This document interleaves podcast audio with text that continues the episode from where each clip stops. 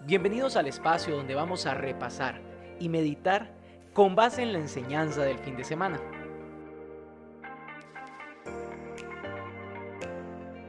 Esto es Conversaciones de Vida. Amiga o amigo, bienvenido una vez más a Conversaciones de Vida, este espacio donde conversamos, profundizamos en la palabra y sobre todo podemos vivir como familia aprendiendo y sabiendo que Dios puede transformar nuestra vida por medio de las enseñanzas del fin de semana. Y hoy tenemos a nuestro pastor Mauricio Solís que nos estuvo dando un cierre magistral de una serie que yo creo que para muchos fue de impacto y sobre todo de transformación. Y me gustaría empezar así, preguntándole Don Mau, ¿en qué impactó esta enseñanza a nivel personal? Bueno, bueno, un gusto nuevamente estar aquí, ¿verdad? Eh, hablando de la vida, hablando de la vida. Creo que esta serie pretendía justamente eso, que vayamos moldeándonos, ¿verdad? Que Dios vaya permitiendo aplicar cosas concretas a nuestro carácter en este momento de especial que todo el mundo está viviendo, ¿verdad? Personalmente a mí me, encantó la, la, serie y, y, en lo personal eh, me dejó varias, varias enseñanzas, ¿verdad? Uno, realmente poner la atención sobre aquellas cosas que a pesar de la vida cristiana de uno, que uno pueda estar muy activo o tener muchos años, uno puede ir perdiendo flexibilidad y te vas endureciendo, ¿verdad? En el corazón como en la acción, ¿verdad? Y, realmente me, me puso a, a, pensar eso, ¿verdad? Lo otro, la importancia de, de la obra del Espíritu Santo, eh, avivar los dones, avivar el fruto del espíritu, esa combinación entre carácter y poder, ¿verdad? Eh, realmente me hizo, me hizo pensar, porque a veces como que uno enfatiza mucho la cuestión de los dones y el ejercicio de los dones, o a veces solo eh, enfatizamos mucho la cuestión de, de, tener carácter, tener fruto, gozo, paz, dominio propio, ¿verdad? Pero yo creo que qué hermoso es cuando logramos entender la importancia del, del balance, ¿verdad? O sea, de nada te sirve ser bondadoso si no tienes el poder para la bondad. De nada te sirve tener el poder sobrenatural si no lo ejerces con sabiduría y con dominio propio. ¿verdad? Entonces, es, ese balance no se me ha dejado pensando a mí, ¿verdad? Y lo, último, tal vez de esta última, de este último mensaje que, que, compartimos este fin de semana, realmente recordar esto, ¿verdad? Que, que Dios quiere ser glorificado por lo que ha hecho en nosotros. O sea, no se trata de hacerme famoso, de hacerme popular, de, ser yo el beneficiario de la obra de Dios por sí mismo, sino ser un reflejo de lo que Dios hace para que la gente hable bien de Dios. Claro, yo creo que es muy importante tener ese enfoque y también entender, a mí personalmente me, ha, me ha enseñado Dios en esta temporada que realmente no podemos dejar apagado el Espíritu Santo en nuestras vidas y, sin duda que eh, esta prédica que usted daba acerca del poder que nos da Dios por medio del Espíritu Santo, pero también la de Doña Patricia que nos enseñaba acerca del fruto, creo que se complementaban de una manera increíble porque nos enseña eso y nos enseña qué significa la unción del Espíritu Santo. Yo creo que muchas veces tenemos, don Mau, eh, una confusión de lo que es la unción del Espíritu Santo y creemos que la unción es cuando hay alguien que predica con feeling y con emoción y todo, ¿verdad? Y creo que más bien esos son estilos, ¿verdad? Pero creo que, y el otro día me acercaba a, a un hermano servidor de la iglesia y le decía, mira, vos tenés una unción en la parte de producción audiovisual. O sea, tenés una unción para eso, porque lo haces con amor, lo haces sabiendo para quién es, lo haces con un enfoque correcto. Y creo que eso va de la mano con lo que usted eh, estaba comentando. Eh, no pensaba hablar de eso, David, pero déjame hacer el comentario. Claro. Eh, porque creo que tocaste un punto que, es importante aclarar, ¿verdad? Vamos a ver, nosotros tenemos una parte nuestra que es nuestro cuerpo, tenemos otra que es nuestra mente y tenemos el espíritu. Son tres realidades diferentes. El cuerpo maneja nuestros sentidos, la mente nuestro pensamiento y el espíritu nuestra voluntad. Entonces, la gente últimamente confunde el sentimiento, la emoción con la unción, porque la unción espiritualmente se siente, pero emocionalmente también puede confundirse. Una emoción es toda esa reacción biofisiológica del cerebro, química, que reacciona a los estímulos provocando emociones. ¿Cuál emoción? Temor, paz, alegría, placer, felicidad. Entonces yo puedo en un acto de alabanza, de adoración, en un, acto de, encuentro con Dios, experimentar físicamente una emoción. Puedo tener paz, puedo tener eh, gozo, llanto, de alegría, como igualmente puedo tener, eh, eh, estar compungido por, por conciencia de pecado y estar muy triste, y eso es una emoción. Las reacciones a nuestros mensajes de prédica pueden generar una emoción, pero eso no necesariamente es una unción, porque la unción es una obra espiritual. ¿Verdad? Es un sentimiento diferente, ¿verdad? Entonces yo creo que la madurez cristiana demanda que nosotros sepamos hacer la diferencia. Cuando yo estoy reaccionando consciente o inconscientemente por emoción ante una cosa para la cual Dios nos preparó y está muy bien sentir, pero la unción es otra cosa. La unción es el toque rema, el toque del Espíritu Santo, es, es la diferenciación de la experiencia justamente humana con el encuentro espiritual con Dios. Entonces, una persona ungida es una persona elegida, es una persona que está recibiendo un poder, un mensaje, que está recibiendo un toque del Espíritu Santo para moverse en cierto tipo de dirección, para decir cierto tipo de palabras, para actuar de cierta manera. Entonces, yo creo que se ha prostituido demasiado y se ha promovido el emocionalismo en la persecución o en la búsqueda de esta unción. La unción no depende de mí, la unción depende de Dios. Es Él el que la regala, es el que la da. La unción es un acto de la gracia de Dios, es un acto de la voluntad de Dios. No es una manipulación mía o no es una manipulación del ambiente para crear un cierto estado de ánimo. Entonces ahí tenemos que tener mucho cuidado, ¿verdad? Busquemos ser canales de la unción de Dios en vez de un canal de el emocional, e, emocionalismo humano. Claro, y yo creo que ahí va de la mano el tema de que, y, lo digo porque creo que me ha pasado, o sea, hay momentos en donde yo siento esa emoción e inclusive puedo llorar y todo, pero no tomo decisiones. No tomo decisiones. O sea, Dios me revela algo, pero no tomo decisiones. Entonces yo creo que hay veces que sí, podemos emocionarnos y yo creo que se vale llorar en una prédica, eh, sentir eh, esa emoción, pero eso nos tiene que llevar a tomar las decisiones de permitir que ese maestro, ese artista que es Dios, pueda moldearnos. Mira qué bonito que Dios en su arte, en, ese, en esa sobrenaturalidad, en ese eh, don especial que tiene de ser espectacular y excelente, nos creó diferentes. O sea, vemos personas más sensibles emocionalmente, habemos personas menos sensibles, hay personas más racionales, hay personas menos racionales. Y todo eso es el colorido de la pintura de Dios. O sea, todos esos elementos son necesarios. Nadie es más bueno porque es más emocional o nadie es más bueno porque es más racional. No, Dios nos puso a todos, así como el rojo y el verde son necesarios, son diferentes, no son lo mismo, y cada uno en su lugar eh, bien puesto, pues contribuye a que Dios cumpla sus propósitos. Entonces, la obra maestra de Dios somos nosotros, siendo diversos, siendo diferentes, siendo complementos. Don Mau, mire, yo tenía un orden para, esta, para esta, eh, este podcast, pero se me desordenó completamente y quiero entrar a una parte que usted está mencionando que la tenía para más adelante, y es el tema de saber que Dios hace obras diferentes, diferentes.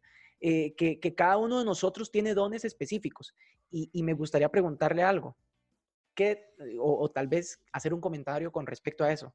¿Qué tan dañino puede ser el compararnos con otras obras de arte? Porque eh, usted, usted me, me, me, dice esto y que hay personas más racionales, más emocionales. Y la semana pasada, eh, su esposa, doña Patria, decía, bueno, Mauricio siempre ha sido eh, más anuente a recibir este tipo de cosas, que ella cuando mencionaba el tema de las profecías y todo, pero yo es como espero, ¿verdad? Y todo, ¿verdad? Y, son completamente distintos en esas áreas, ¿verdad? Qué importante saber que podemos ser diferentes. Sí, a veces yo la aterrizo a ella, o ella me aterriza a mí, a veces yo la muevo a ella, a veces, sí, de eso se trata, ¿verdad?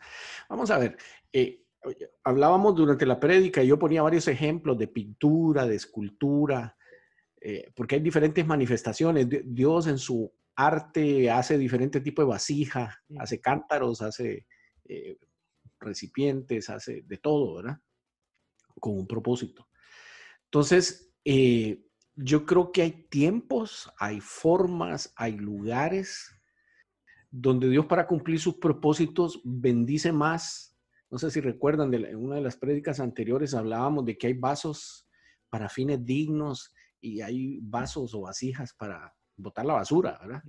Y, y todos necesarios, todos creados por el mismo artesano, uno con un propósito de una manera para cumplir su voluntad, otro de otra manera. Yo creo que e, e, el, problema de nosotros es que los humanos le hemos metido ese sentido de competencia. Y ese sentido de yo soy mejor o yo soy el preferido o yo soy el, el excelente. Y esa competitividad yo creo que nos hace olvidar la complementariedad y nos hace olvidar que no se trate de nosotros mismos otra vez, ¿verdad? Sino que se trate de cumplir los momentos y la voluntad de Dios. Entonces, ahí es donde viene el contentamiento, cuando reconocemos que yo soy lo que soy, eh, no seré más, no seré menos, soy lo que soy por la gracia, la bendición y la voluntad de Dios. Que la honra y la gloria sea para Él en el momento histórico, en el lugar geográfico, eh, en el momento de vida que, nos toque vivir. Entonces, eh, eso de compararnos no nos hace ningún bien más que compararnos, yo creo que la visión debería de ser cómo nos podemos complementar o cómo yo te ayudo a ser la mejor versión de lo que vos sos. Y ese es un tema, por ejemplo, en parejas. Hmm. O sea, me toca mucho, con frecuencia, hablar de esto en, los matrimonios.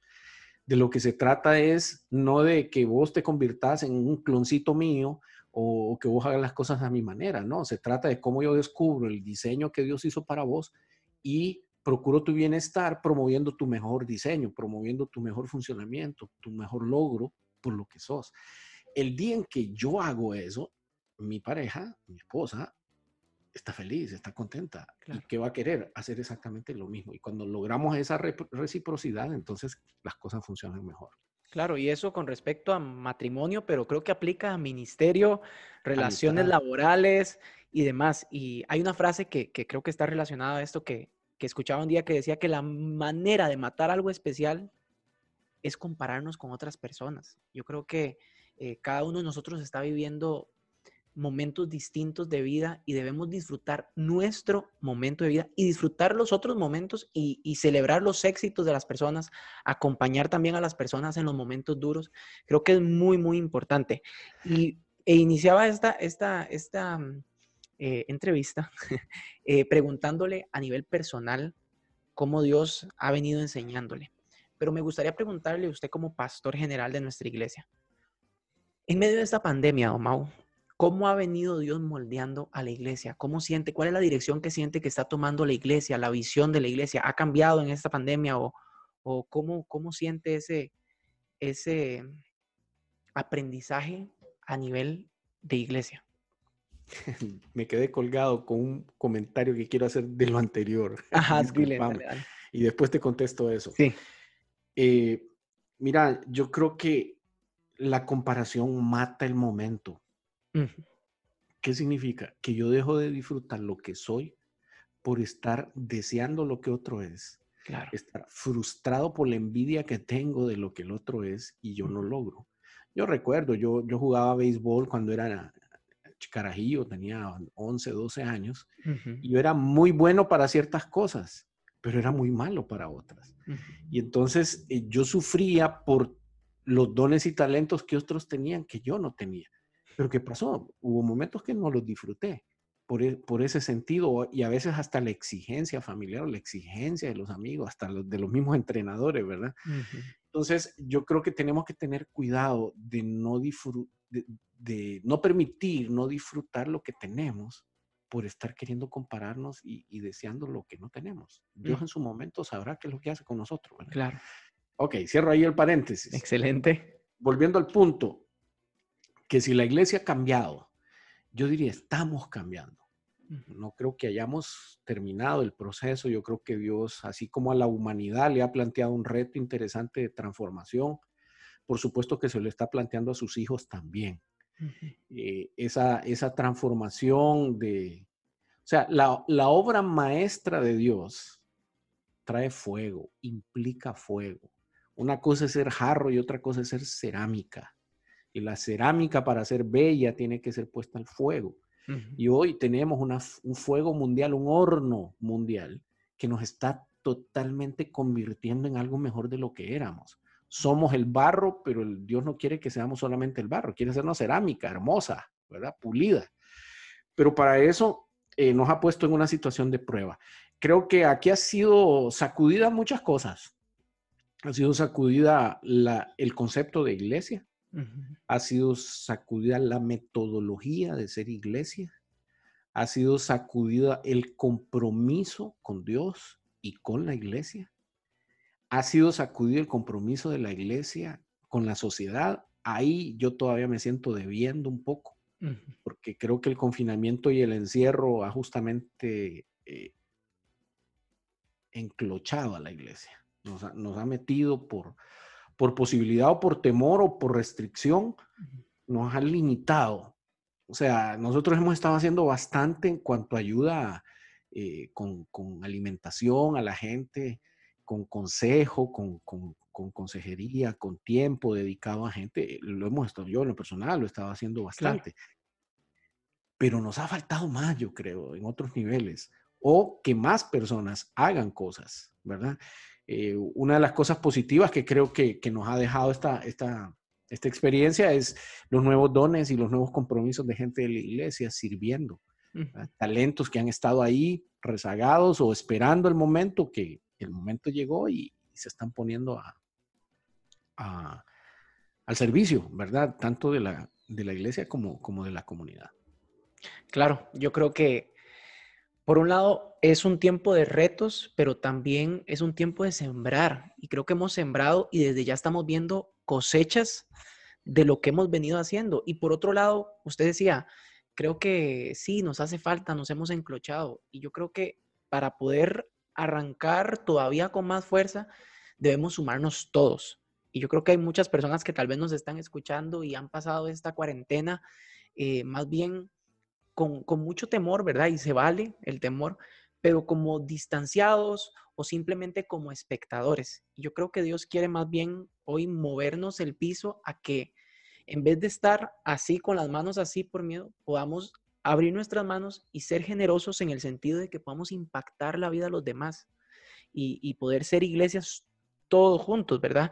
Y un punto que me gustaba mucho que usted decía era el tema de que en medio de eso también hemos visto eh, talentos surgir y demás. Y, bueno, voy a mencionar nombres. Eh, ya, realmente ayer hablaba con Jeremings haciendo unas pruebas de internet y hablábamos de esto específicamente. Y él me decía, yo siempre, antes de la, en la, en la vieja normalidad, yo siempre decía, quiero ayudar en la iglesia, quiero ayudar en la iglesia, pero siempre había algo que me detenía. Y cuando inició esto, eh, yo dije, bueno, Señor, ¿será que en este, este es el momento o no es el momento? Pero él dijo, la verdad es que siento que no es el momento. Y de verdad que Dios es grande. Y dice que en, ese momento, cuando estaba pensando eso, recibe una llamada de este bombeta para preguntarle que qué es eso de las transmisiones en vivo, cómo funcionan, papá, pa, Y él dijo, para mí esto es una respuesta de Dios de que debo montarme en la ola y en la ola de Dios para poder servirle. Y yo creo que eh, muchos de nosotros hemos recibido respuestas de parte de Dios, pero lo que necesitamos es ser sensibles, como lo fue Jeremings, para montarnos a la ola y de realmente poder impactar la vida de otros en este tiempo. Eh, Fíjate que yo, yo estoy agradecido con Dios por la manera en que nosotros como iglesia hemos ido sobrellevando esto. Eh, he escuchado testimonios de, de, otras congregaciones donde los pastores se quedaron solos ¿verdad? Donde la situación económica en algunas iglesias ha sido muy dramática y donde muchas personas simplemente no tenían el acceso a la tecnología para, para poder hacer la virtualidad en la que estamos, ¿verdad? Y en ese sentido, pues nosotros hemos sido bendecidos con, con esas tres cosas, talento, tecnología, eh, recursos. Eh, y, yo bendigo el nombre del Señor por eso, ¿verdad? Claro. Eh, doy gracias a Dios por esas nuevas personas que se suman. Eh, ha, habido como, como una sucesión, o sea, los que estábamos llevando la coordinación de la producción y de la presencia y de que las cosas pasaran en forma presencial, ahora hay un nuevo equipo que, que asume la continuidad de la iglesia en un nuevo escenario que es virtual, en el que seguimos aprendiendo y seguiremos aprendiendo, pero donde son nuevos actores, son nuevas personas, ¿verdad? Y, ahí es donde vuelvo al punto, ¿verdad? Eh, nos complementamos. O sea, hay gente que, que estaba para un momento, un momento que quizás no volverá, y ahora tenemos nuevos retos hacia nuevos momentos que ni siquiera sabemos cómo serán manejados, ¿verdad? Pero esa flexibilidad, ese reconocimiento de cuándo es mi tiempo, y, ahí es donde de verdad yo quiero eh, caer un poco en la, en la, prédica que hablábamos. O sea, la obra de arte de Dios, la obra maestra de Dios tiene un propósito. Claro. O sea, Dios no te rescató solo para, para ponerte en, un museo, para que la gente te vea. Eh, Dios quiere realmente usarnos para sus propósitos. Dios necesita sanar su creación para que su creación funcione como tiene que funcionar. Y en ese sentido, eh, por eso yo soy tan anticonsumo religioso, porque el consumo me parece muy egoísta, ¿verdad? O sea, es como poner a Dios al servicio mío para que me cambie, para que me supla, para que me haga bonito, etcétera. Y cuando en realidad Dios es el Señor de la historia que está construyendo o reconstruyendo esta historia con personas sencillas y humildes como nosotros, o sea, quebradas, ¿verdad? Eh, rotos, eh, etcétera. Entonces, eh, creo que es importante en este momento invitarlos a todos a que ocupe su lugar en la iglesia, en la iglesia como un todo, no solo en la estructura de una congregación, sino en tu rol de, de obra maestra que necesita ejercer la función para la cual ha sido escogido. Claro, y, realmente es importante entender que, como lo decía usted, somos una obra maestra que fue planeada y planeada con un propósito específico. Y usted mencionaba el tema de los dones, que cada uno de nosotros tenemos dones. La pregunta es, porque muchas veces uno escucha, pero es que yo no sé cuáles son mis dones. La pregunta es, ¿cómo, ¿qué podríamos decirle a una persona que quiere identificar cuáles son sus dones? Uno, revisa su historia. Mm. O sea, la historia no es una casualidad, la historia es una oportunidad. Eh, es la oportunidad de Dios de abrir camino con tu talento, con tu don. Fue el grupo de oportunidades que Dios abrió para que fueras desarrollando esos talentos. Por eso naciste donde naciste, viviste lo que viviste, te educaste donde te educaste, tuviste las oportunidades. Eh, o sea, Dios te dio el camino para que pudieras descubrir tu pasión, y eso es algo interesante que tenemos que reflexionar. La obra maestra de Dios tiene alma. Cuando uno, cuando uno ve eh, las esculturas, ¿verdad? O sea, esa escultura estaba allá dentro de una piedra. ¿Qué fue lo que hizo el artista? Descubrir lo que estaba allá dentro, ¿verdad? O sea, entonces igual nosotros tenemos una pasión, tenemos una, una energía que nos mueve a la acción en aquellas cosas que nos fascinan, que nos gustan. Entonces, la obra maestra de Dios tiene que ver con una historia, o sea, un proceso de construcción, de deconstrucción, de lija, de, de golpe, para irnos formando. Entonces, la escuela, el kinder, la universidad, el trabajo, las amistades, los noviazgos rotos, todas esas cosas fueron momentos y oportunidades para moldearnos y hay que capitalizar todo, incluidas las malas experiencias. Capitalicemos, saquémosle la, riqueza que eso nos deja para ir purificándonos, para ir siendo mejores personas. Eh, y bueno, entonces la pasión tiene que tener una conexión hacia un talento. Es la pasión me dice dónde yo debo de gastar mi vida y el talento me dice que tengo para gastarla, ¿verdad? dónde debo de, de, ejercer mi don, mi talento, mi, vocación, mi profesión. Entonces, eh, Dios nos hizo obras maestras no para ser inútiles, ¿verdad? Nos hizo obras maestras para que con nuestra utilidad la atención sea puesta sobre él. Claro, y qué importante entender eso que usted mencionaba de ver el propósito en las pruebas, en las relaciones rotas, en los fracasos. Recuerdo una enseñanza que dio Serafín Contreras, no me acuerdo ni dónde, pero recuerdo que él decía, eh, nosotros podemos ver nuestros fracasos, nuestro pecado inclusive, esas fallas que, hemos tenido eh, con propósito. Y cuando hacemos eso, encontramos cercanía con Dios, encontramos transformación. Pero si unimos nuestros fracasos a buscar placer en otras cosas, lo que encontramos más bien es desconexión de Dios, desconexión con los demás también, porque podemos hasta eh, estar aislados, ¿verdad? Cuando, cuando vemos que las cosas no salen como queremos y, y, simplemente no queremos ver el propósito en eso, ¿verdad? Yo creo que toda obra de arte de, de, personas así, de artistas y todo, tal vez tienen ciertos errores y uno no los identifica, pero son parte de, son parte de, y al final de cuentas uno ve la obra final y uno dice, qué belleza, y tal vez hay un error ahí que uno no identifica, ¿verdad? Claro. Pero se trata Parche. de eso, de disfrutar la obra completa, o sea, en su esplendor, ¿verdad? Eh, sabiendo que, que, que, que hey, puede haber dolor, puede haber todo, pero también hay propósito, hay propósito.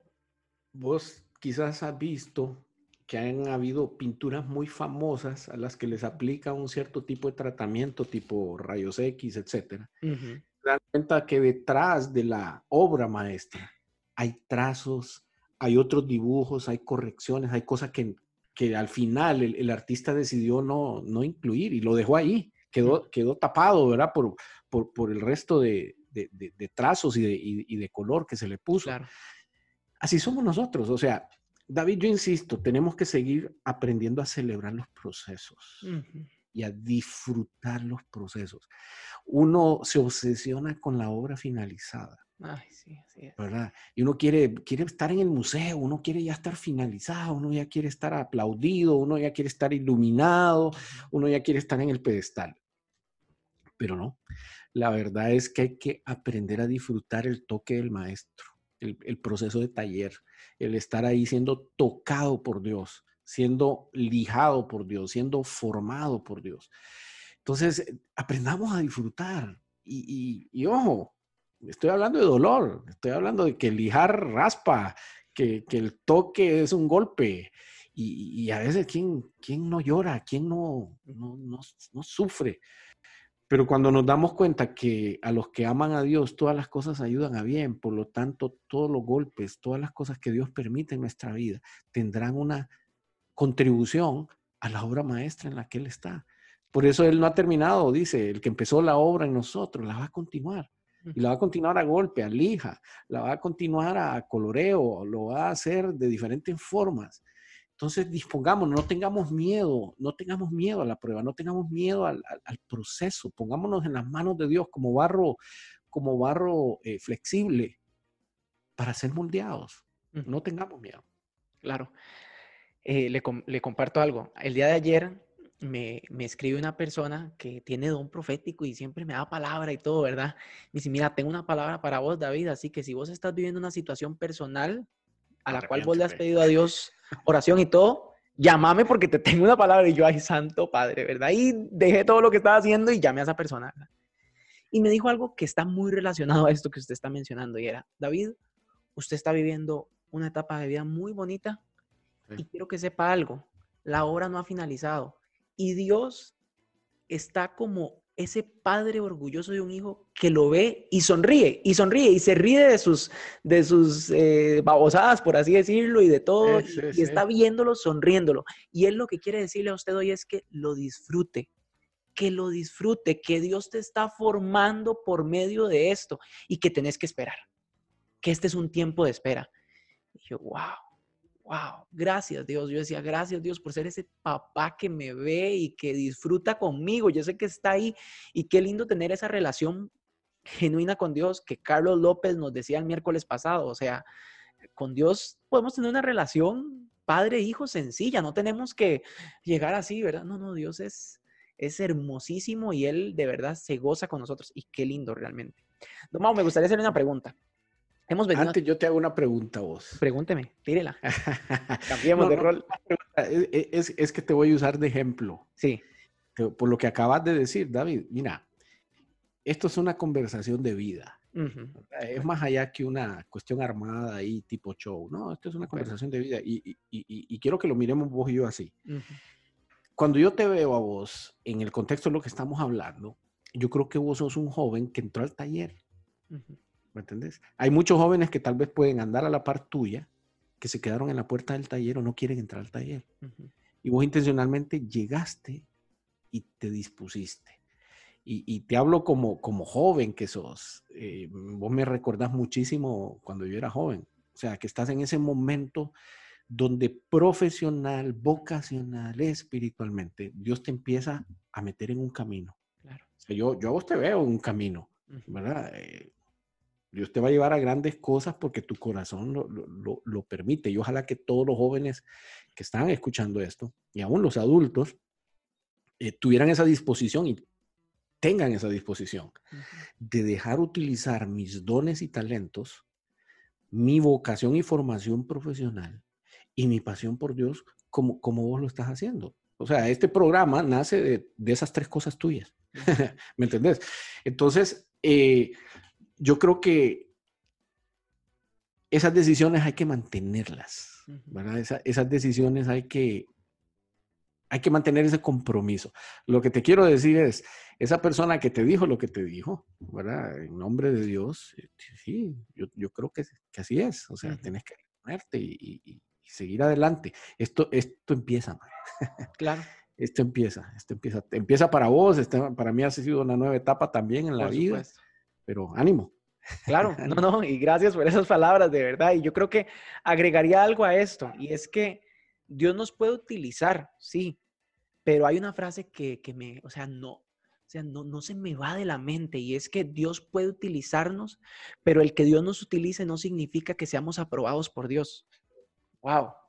Yo creo que siempre hay que constantemente, como dice usted, estar en ese taller en donde realmente Dios va transformando nuestro corazón para que podamos realmente hacer las cosas con el enfoque correcto, con el enfoque correcto, porque qué fácil es hacer las cosas bien, pero con las intenciones que no son adecuadas, ¿verdad? Entonces... Corazón equivocado. Claro, entonces hay que tener ese cuidado y muchas gracias por sus palabras, las atesoro, las recibo y, significa mucho para mí, de verdad. Em, Pregúnteme. ahora, voy yo. Ahora voy yo con la pregunta. Hablábamos de trazos, don Mau. Dios hace trazos en esta hora maestra. Si yo le dijera ahora, sin que usted esté preparado, ¿cuáles son esos tres trazos que usted dice, estos trazos marcaron mi vida y estoy tan agradecido que Dios hizo esto en mí? ¿Cuáles serían? Wow. Hijo de puña. Qué duro, man. Lo agarré frío. Mira, primero diría yo, es que no quiero ser injusto. Mi papá. O sea, mi, yo vengo de una familia un poco disfuncional, diría yo. Mi papá estuvo muchas veces fuera, se fue, se fue de la casa varias veces, mi mamá lo recibió siempre. Pero mi papá eh, fue un hombre muy, muy social, muy, dedicado a, al necesitado, un corazón muy sensible. Mi mamá igual, mi mamá igual pero yo creo que mi vocación de servicio nació con el ejemplo de mi papá invitando a comer a campesinos a mi casa en la ciudad. Porque él fue parte del movimiento cooperativista, él fue el fundador del movimiento cooperativista en Honduras. Y, y esa fue una, un trazo que me marcó. Pero hay un segundo trazo. Mi hermano mayor, que se llama Marcial, asumió un rol de liderazgo en mi vida que hizo contribuciones, pero interesantísimos. Me compró el primer libro y me desarrolló la pasión por la lectura. Me metió al movimiento de los Scouts, donde aprendí disciplina y amor por la naturaleza. Me metió a un equipo de béisbol, donde aprendí disciplina y vencer miedos, miedo, ¿verdad? Y eh, me metió a un campeonato de ajedrez, donde iba a ser campeón. Por una circunstancia ahí no sé, no se finalizó el campeonato, pero yo en primer lugar, a los que 13 años le había ganado a un chaval de 18 años, y hacer una cosa espectacular para mí, me hizo vencer miedos. Entonces, la intencionalidad de un hermano, el ejemplo de un padre, eh, y voy a mencionar al pastor de la iglesia, la primera iglesia a la que yo asistí, Guillermo Jiménez. Un hombre al que yo todavía considero el mejor pastor que yo he conocido. Eh, un hombre que realmente supo como adulto tener una visión hacia la juventud y convirtió de un, en un colegio, él era capellán de un colegio, de ahí sacó una congregación de jóvenes y empezó con una iglesia juvenil totalmente. Eran bien pocos los adultos. y, realmente la, pasión, el compromiso social de él, la justicia, la sabiduría, él, eh, eh, es psicólogo, es filósofo, eh, su pasión por el estudio, esos son trazos que, marcaron mucho de, mi, visión de cómo querer ser iglesia. Y de ahí hay otras personas, eh, Jairo Sarmiento, que fue mi, pastor directo, fue mi compañero y mi amigo cuando fuimos a, vivir fuera de, la ciudad en mi primer trabajo, era mi, jefe. Em, Patricia, mi esposa, a, 36 años de novios, esposos, amigos, eh, ha hecho trazos de humildad, de, consistencia, de sabiduría que, me ha marcado, ¿verdad? Pero te quería comentar algo antes y, quiero conectarlo ahorita. Claro. Con esto de las, con esto de las comparaciones. Mira, yo tuve una oportunidad profesional de irme de Honduras, joven, yo tenía como 26, 27 años y me fui a vivir a América del Sur. Y con inexperiencia, con juventud, empecé a tener roce con gente muy importante en diferentes ámbitos, desde los teológicos, pastorales, o sea, los, escritores, los líderes evangélicos más importantes, más reconocidos tal vez. Y empecé a conocer gente que apoyaba económicamente. Yo estuve almorzando así, el, almuerzo más fino que he tenido en toda mi vida, con un hombre que al año ganaba 4 billones de dólares con su empresa. Era una eminencia, era un tipo increíble, tenía 300 mil empleados, Y me tocó almorzar con él. Entonces, lo que te quiero decir es que yo siempre me sentí chiquito. Siempre me sentí como viniendo desde abajo de un país pobre, de un país centroamericano, de una profesión, ahí una licenciatura, ta, ta, ta. Entonces, como siempre, enfrentando la vida como desde, desde abajo hacia arriba, ¿verdad? Pero Dios me dio la oportunidad de ver las rajaduras, mm. de ver las fisuras, de ver las imperfecciones de todos esos grandes hombres y mujeres que a través de los libros admiraba, a través de las conferencias admiraba, y que te daban una, una impresión de obra maestra terminada.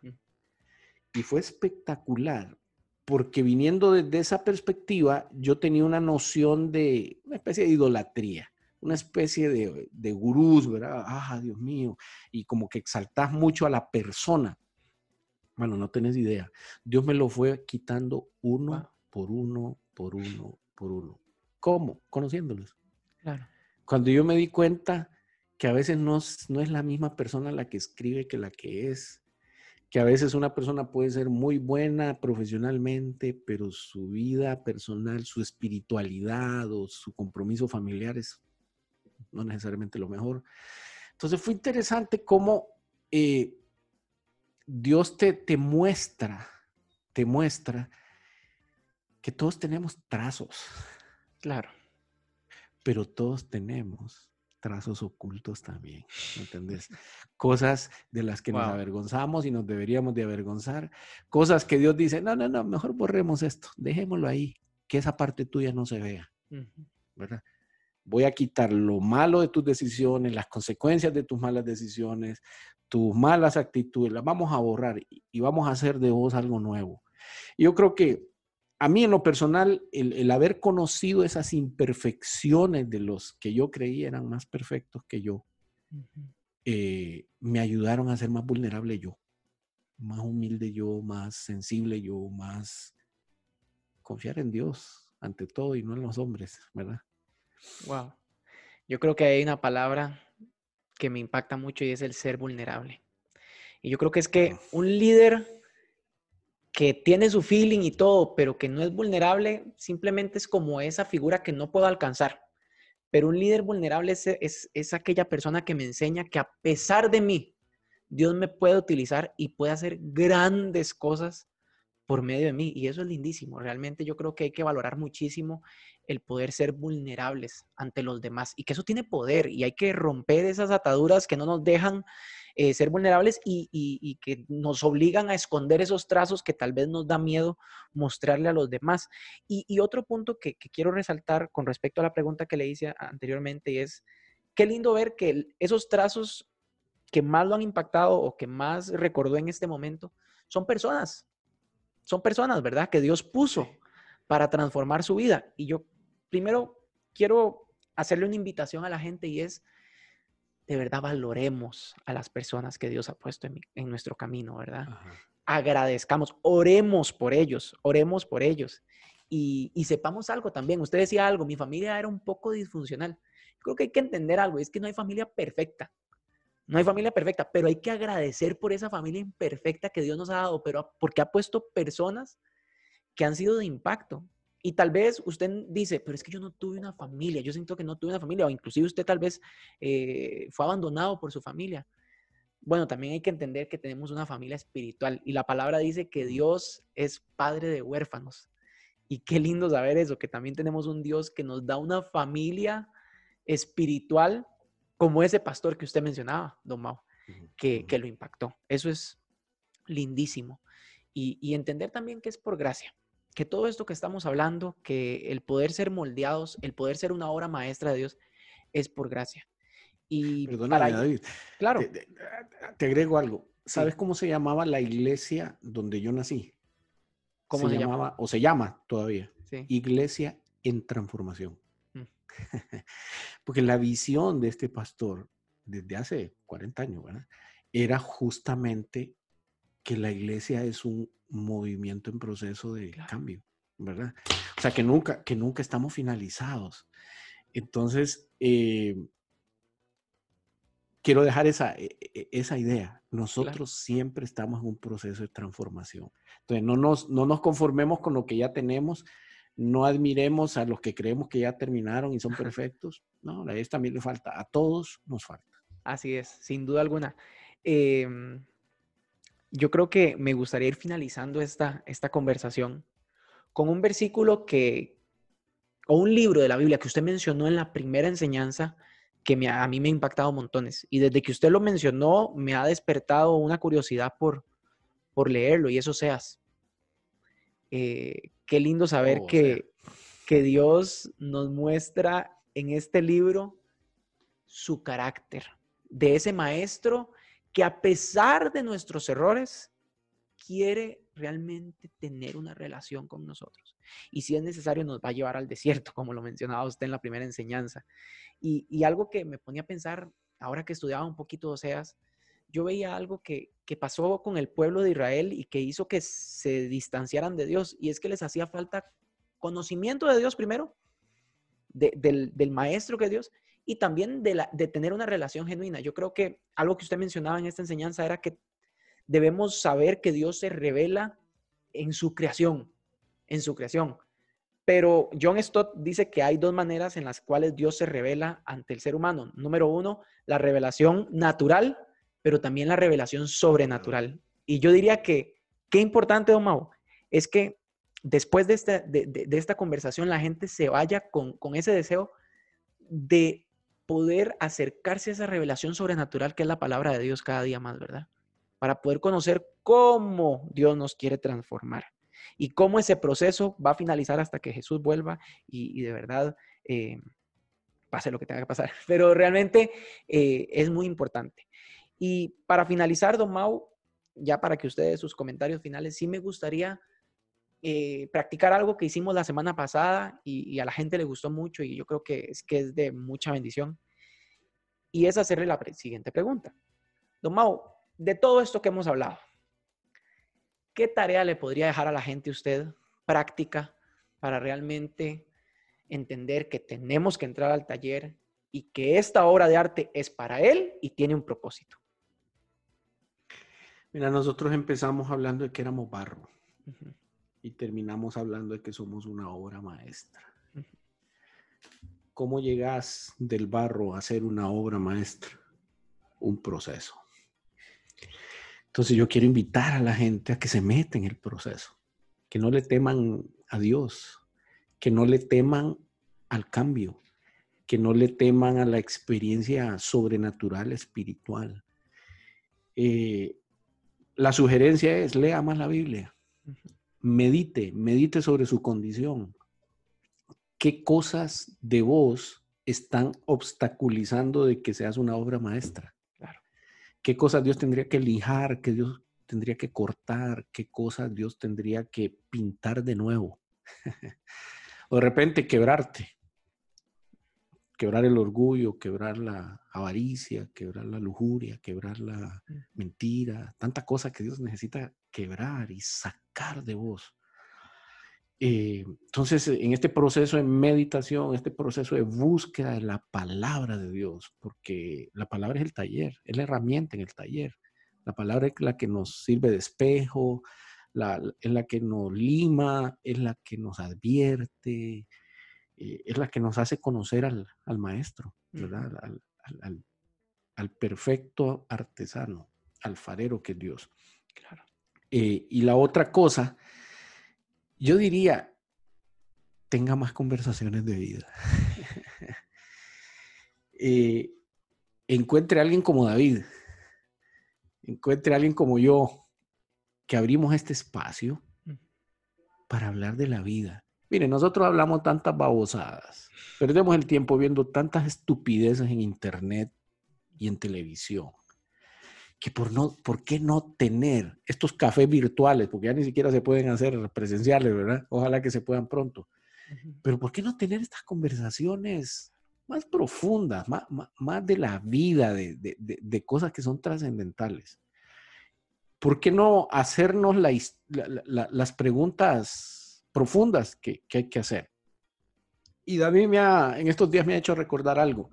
Nosotros, si usted lo nota, hemos dado como toques muy personales, ¿verdad? hemos hablado un poco lo que hemos estado exponiendo aquí eh, o, o, hablando aquí. Hemos hablado de cosas bastante personales. Yo creo que de eso se trata, de que nosotros abramos la vida para que otros la vean, pero para que también aprendan. Claro o aprender nosotros también. Cuando nos vulnerabilizamos, que David decía, ¿verdad? Solamente cuando nos vulnerabilizamos, nos abrimos a la oportunidad del cambio. O sea, al abrir mi vida, yo mismo reflexiono y digo, ay, mira, ya no me acordaba de esto, o, qué importante, ¿verdad? Y, yo quedo reflexionando más adelante sobre estas cosas. Entonces, eh, yo diría, búsquese a alguien, búsquese a alguien con quien tener conversaciones de vida para seguir eh, caminando este camino hermoso en Cristo, ¿verdad? Claro. David, yo te tengo una pregunta. Sí, claro, dale. es que aquí se cambió el rol hoy. Sí, esto está. Cuénteme, ¿cuál es su obra más maestra? En tu corta edad, ¿qué vos dirías? O sea, yo, yo he sido un artista. Así como, como Dios dice que tenemos que replicar las cosas que Dios hacía. ¿Qué es tu obra maestra? ¿Qué podrías decir es una obra maestra? las presentaciones de los Gavilanes del Oeste, pero, pero no, no, no, no es eso, no es eso. Realmente yo creo, o sea, ayer mi abuela, ayer mi abuela me decía algo que, que me impacta mucho y ya, ya me estoy poniendo sentimental. Eh, ella me decía, David, Dios a todos nos da dones. La pastora Sara, oiga, la mujer tira palabra. Eh, Dios a todos nos da dones. Me dice, y a usted le dio un don de que la gente, eh, y lo digo muy humildemente porque ella fue la que me lo dijo, no quiero sonar así como, me dice, de que la gente disfruta estar con usted. O sea, realmente que, que, que, en el barrio, en San Sebas, donde ella vivía, o sea, la gente me quería y podíamos tener conversaciones bonitas y, y con las señoras, los señores en la pulpería y ella me decía, David, eso es un don. Eso es un don. A, a, a, alguna gente le dio inteligencia tremenda. O sea, me dijo como que esa no era la mía, pero, pero que, no, mentira, no me digo eso, pero, pero sí, ella me decía eso y yo decía, wow, qué, qué lindo, porque es por gracia, es por gracia que Dios me da esto. Y, me siento tan agradecido con Dios. Yo digo, quiero seguir utilizando esto para su reino, para realmente, como decía usted, generar esas conversaciones y ser intencionales cuando nos sentamos a hablar con alguien. Eh, hay un tiempo para todo, hay un tiempo para vacilar, pero también hay un tiempo para sentarnos y decir, mira, eh, tengo esto. Y yo creo que es lindísimo porque a veces nosotros no planeamos esos momentos, simplemente Dios los pone y si nosotros estamos dispuestos a abrir nuestro corazón, lo hacemos y, son esas conversaciones que nos transforman. Para mí yo diría que cada una de las conversaciones que hemos tenido aquí, don Mau, con Mau Junior, bueno, con Mauricio Roberto, con doña Patri, eh, con usted, cada una ha sido de impacto para mí y lo sé y sé que también para muchos de ustedes. Así que qué lindo poder tener estos espacios más o menos le respondo así su pregunta. Ok, me complace tu respuesta. ¿Sabes por qué? Porque David, es tu vida la que tiene que ser tu obra maestra. Claro. No tenemos otra. Qué lindo. Y vos, y vos lo estás logrando. y, así como tu, tu, abuela te lo, te lo dice, yo también te lo quiero reforzar. O sea, lo estás haciendo bien. O sea, estás dejando muy bien a Dios. Yo creo que ese es el reto, así como para, para mí, para cualquiera de nosotros, que no se nos olvide que es por Él, que es por la gracia de Dios, no porque somos la gran cosa, ¿verdad? No porque somos inteligentísimos o capaces, no, no, es que Dios nos ha tenido misericordia, ¿verdad? Entonces, eh, hagamos de nuestra vida la obra maestra de Dios. Simplemente no estorbemos. Simplemente pongámonos facilitos para que Dios haga lo que Él quiera. Así que ha sido un gusto nuevamente. ¿Capítulo qué? ¿Capítulo 10 ya? Capítulo 12 ya. 12. 12. Y yo creo, le voy a ir contando desde ya para ir comprometiendo a ciertas personas eh, que para el capítulo 20 se vienen varios cambios. Así que digan muy pendiente. Que, usted manda. Sí, Dios tiene grandes cosas para, para usted, para mí, para todos. Lo único que tenemos que hacer es disponer nuestro corazón. Domao, muchísimas gracias. Muchísimas gracias por este tiempo. Y bueno, nos vemos, sigamos generando conversaciones de vida. Hasta luego. Muy bien, campeón. Hasta luego. Chao a todos. Que tengan una feliz semana. Dios lo bendiga.